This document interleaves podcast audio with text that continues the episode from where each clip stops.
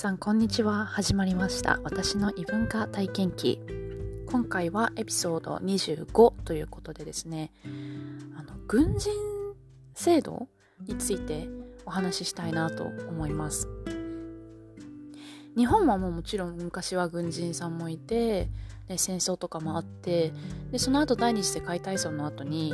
まあ、あのその軍人っていう制度はなくなってあの今だと自衛隊しかないですよね。で私のあの周りに、まあ、今もう会ってないんですけど自衛隊の子って、まあ、いてであとはあのレッスンしてる生徒さんとかでも元自衛隊やってましたっていう人も、まあ、いたりして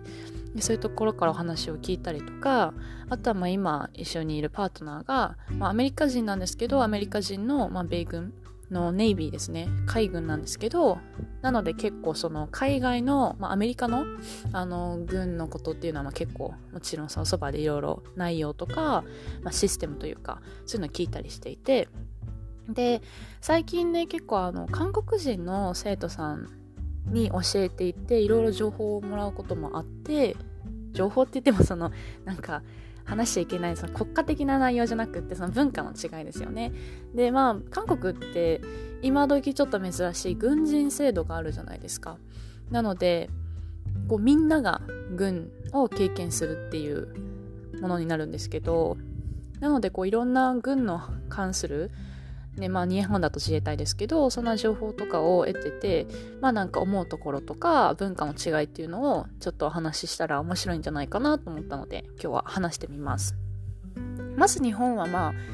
あねあの安倍さんの時もあの軍どうするっていうね憲法9条の話とかも、まあ、ずっと昔から今もねずっとその問題にはなっているんですけど特にこのロシアの戦争始まってからやっぱり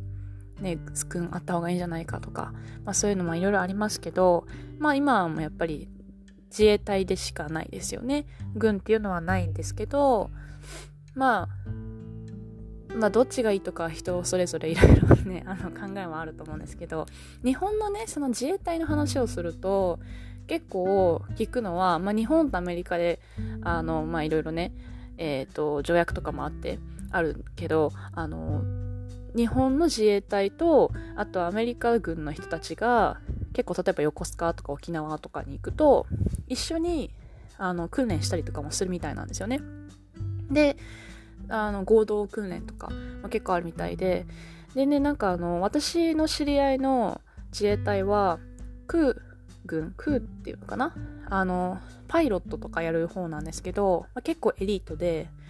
なんかね軍系の学校に行って大学に行ってその子卒業してまああの自衛隊か。自衛隊の大学行って自衛隊になってるんですけどあのその子は本当にエリートでめちゃめちゃ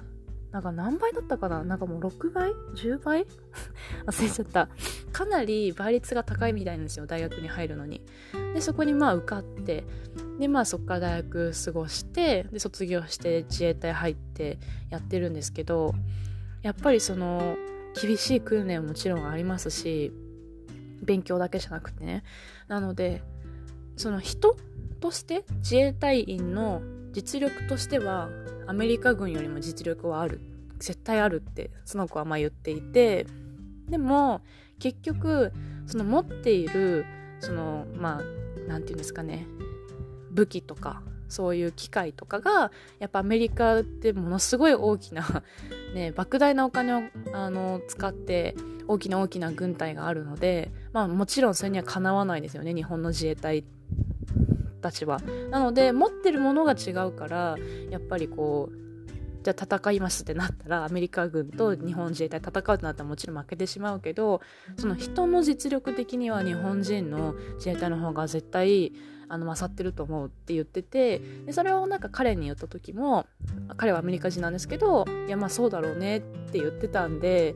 あまあすごいなと思ったんですけどでもやっぱりその先ほど言ったようにアメリカ人のその軍に対するかけるお金とかすごいのでやっぱ日本って私の記憶が正しければ国税のうちの本当に1%ぐらいしか自衛隊とかにお金かけてないんですよ。なんでほんのにあの給料もまあそんなにいいわけでもないし持ってるものとかもやっぱりそこまでねお金かけられないのかなって思うんですけどやっぱアメリカのその国がかけている、えー、軍隊に対するお金っていうのは本当に莫大な量だと思うのでまあ比べようがないですよね。うん。でなんかたまにあの横須賀とかにいた時もこう日本の自衛隊の、えー、と船とあとはそのアメリカ軍の船とかがそう一緒にあれが日本のであっちがアメリカのだよとか、ね、あの言ったりとかしてたんで、まあ、あの一応関わりというか交流とかは結構あるみたいなんですよね。あの生徒さんで日本人の元自衛隊してましたっていう方も沖縄だったかな九州だったかなすいません忘れちゃったんですけどの方も、まあ、そういうあのバディを組んで練習したりとかアメリカ人とねそういうのもあったみたいなんでなんでそれもあってこうちょっと英語勉強したいって言ってこうあのね言ってくださって教えてたみたいな感じなんですけどなんでまあ何ですかね私たち普通の生活してるとなかなか知らない情報だと思うんですよね。なんだけどやっぱり国にとって大切な役割であるしあの助けてもらうことも、ね、もちろんあると思うので、うん、まあその辺をこう知るっていうのは、まあ、面白いというか大切なことなのかなとはちょっと思いますね。まあいろいろねありますけどね。でさっき言ってたの韓国の軍人制度。あれに関しては12年なのかな？でも2年もないのかなと思うんですけど結局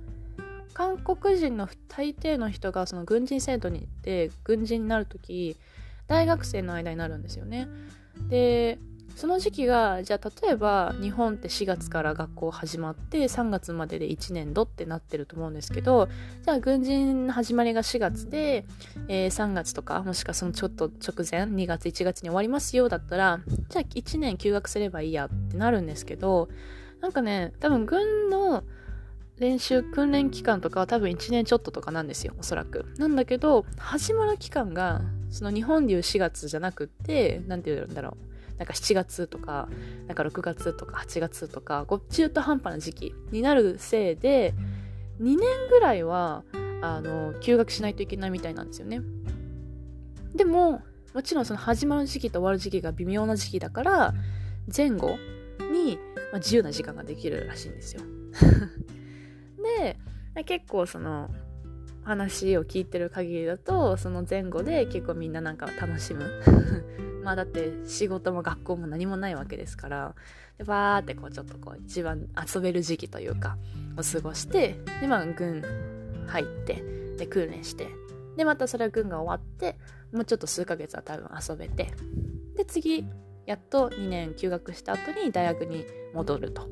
いう感じになるので、まあ、普通の一般的な4年大学を卒業するにも結局6年ぐらいはかかってしまうからまあ女性の方が先に社会に出るっていう感じなのかな。でも卒業する頃には22じゃなくて24とかそのぐらいになってるからまあちょっとこう働き始めるのが遅くなっちゃうみたいな感じらしいんですよね。まあでも大変みたいですね。やっぱりその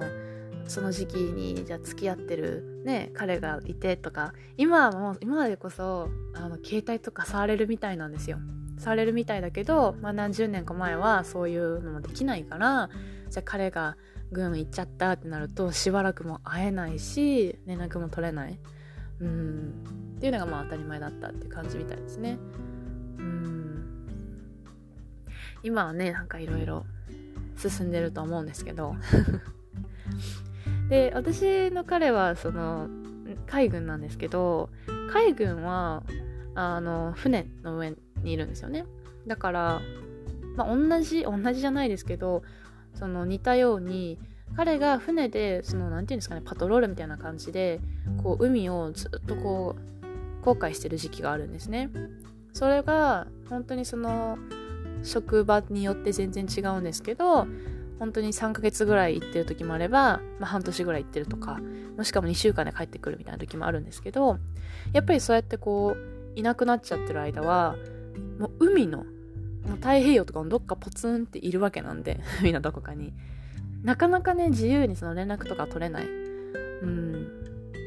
なんで3ヶ月とか半年とか、まあ、全然一緒にいれないし連絡もままならないとか。でその最中にじゃあなんだろう子供が風邪をひいたとかさそういう何か起きてもまあ帰っては来れないし。で今どこにいるよって随時連絡することもできないんですよね。ただなんかあ今ちょっとこ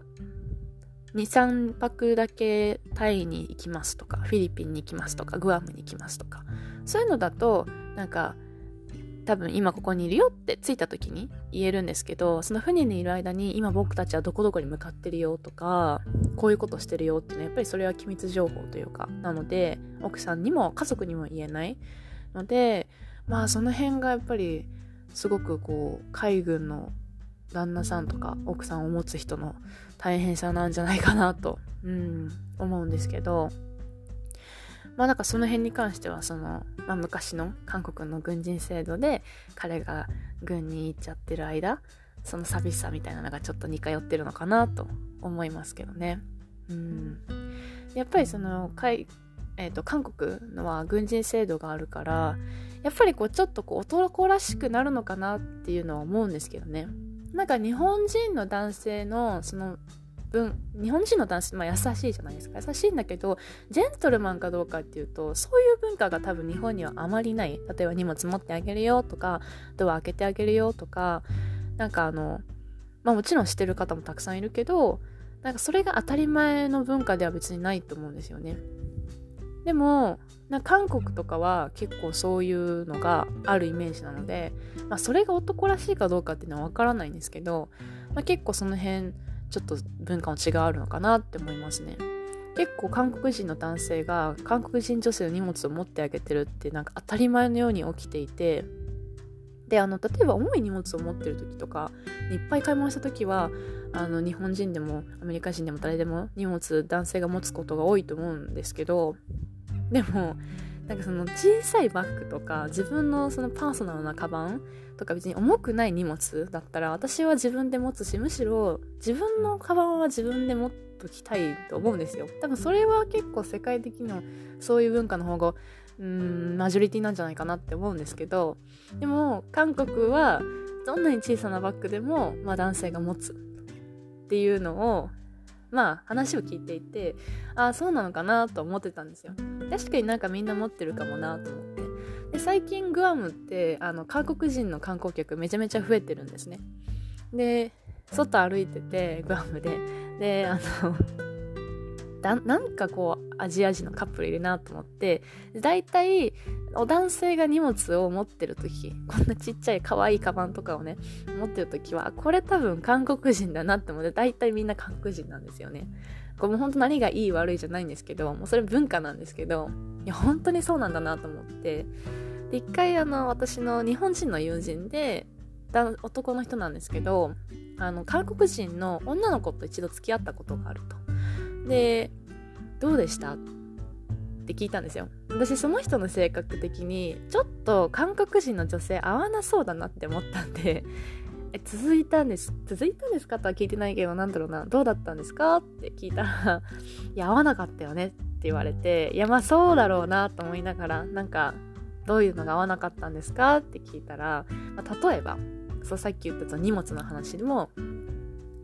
もう持たなかったみたいなんですよね。まあ、重い荷物持ってたら持ってあげるよってなるけど、まあ、普通に彼女はもうデートに来て、まあ、小さいカバンで来てるから普通に歩いてたとそしたら彼女が「うんうん」って言ってその自分のカバンを差し出してきたみたいなんですよで彼は、まあ、ちょっとよくわからなくて「何?」って聞いたら「いや持ってよ」っていう感じで、まあ、ちょっと怒られたと。でその時彼は「なんで俺怒られてんの?」って、まあ、思ったみたいなんですよねで私はもうその日本人のその、ね、男の人の気持ちがわかるんでいやまあそうですよねって言ってたんですけどそのことを韓国人の友達に話したらしいんですね。で韓国人の男の子の友達に話したらいやそれはお前が悪いって言われたみたいで。えなんで？っていう。まあだから文化の違いって面白いですよね。まあうーん軍は関係ないのかもしれないですけど。でもやっぱりこうなんかこうよく言われる草食男子とか肉食男子とかあると思うんですけど韓国人の男性ってこうなんか草食みたいな見た目の人が多いなって思ってたんですけどでもなんか中身はうーんどっちなんだろうって最近ちょっと思いますね。なんか女性がすごく強いイメージなんであのね男性もなんか朗らかで優しいイメージではありますけどでもやっぱなんかこう軍の、ね、訓練とかもやっぱみんな受けてるわけだからそれなりにねあの強いものがあるんじゃないかなって思うんですよ。っていうのも、まあ、私の彼が軍人なんですけどやっぱり軍って実力とか、まあ、頭がいいとかそういうのはもちろんあるけれどもやっぱり決められたことにしっかり従わなきゃいけないどんなに上司の言ってることがあの全然理にかなっていなくても「はい!」って聞いて従わなきゃいけないそれがまあ軍のまあ何て言うんですかねルールというか仕組みというか文化だと思うんですねそれはまあどこの国でも昔の日本でもそうだったと思うんですけど今例えば会社で働いてて社長が明らかにおかしいことをしてたらとか上司が明らかにおかしいことしてたらまあ言ったりもできるじゃないですか。それが通るか通らないかは別として。でもそういうことはできない。何言われてもはいって言って従わなきゃいけない。だからその軍に入る時その米軍に入る時にもちろんその訓練っていうのがあるんですけどその訓練はその体力的な訓練ももちろんあります。もちろんその海軍だから泳げなきゃいけないとかもあるけれども何よりもやっぱメンタルの訓練らしいんですよね。ものすごくメンタルがうんやられそうな 訓練なんでしょうね。うん。だからもともとの性格も結構あんまり気にしないタイプの人間なんですけどかなり気にしないというかメンタルが強いなってすごく一緒にいて感じるのでやっぱりこう軍っていうものに携わってきてる人なんかは日本人でも韓国人でも、まあ、アメリカ人でもみんなそうですけどやっぱりちょっとこうメンタル強いなっていうふうには強いんじゃないかなっていうふうには思いますね。まあ多分そうじゃないとやっていけないんですけどでそれでもやっぱりたくさんの人がストレス抱えてうつになってとかあの問題になってカウンセリングに行ったりとかそういうのもあるしあのそれこそ軍だとあのアメリカの軍とかだといろんなね福利厚生がすごくしっかりしてるのでちょっとでもそのやっぱりこうトラウマだったりとか、ね、ストレスだったりとかそういうものあるとカウンセリングに通ったりとかそういうあの仕組みセッティングもかなりされてるみたいですね。うん。まあだからいろいろねありますけど問題はたくさん。結構軍のあの人たちの性格とか気質っていうのはまああのすごく何て言うんですかね。かっこいいなと思いますね。うん。難しい部分もあるけど。からまあ日本がねこれからどういう風になっていくのかっていうのは分からないですけど、まあ、でもこういう話もちょっと面白かったかなと思ってしてみました。えっ、ー、とね一緒にいると本当にアメリカ軍のシステムでもいろんなことがありすぎてもう笑っちゃうようなこととか何それっていうようなこととかえー、すごいっていうこととかえー、何それってこうさっきも言ったかな？びっくりすることたくさんあるんですよ。なのであのそういう話もねこれからしていけたらいいかなと思います。では今日は最後まで聞いていただきありがとうございました。じゃあまたねバイバーイ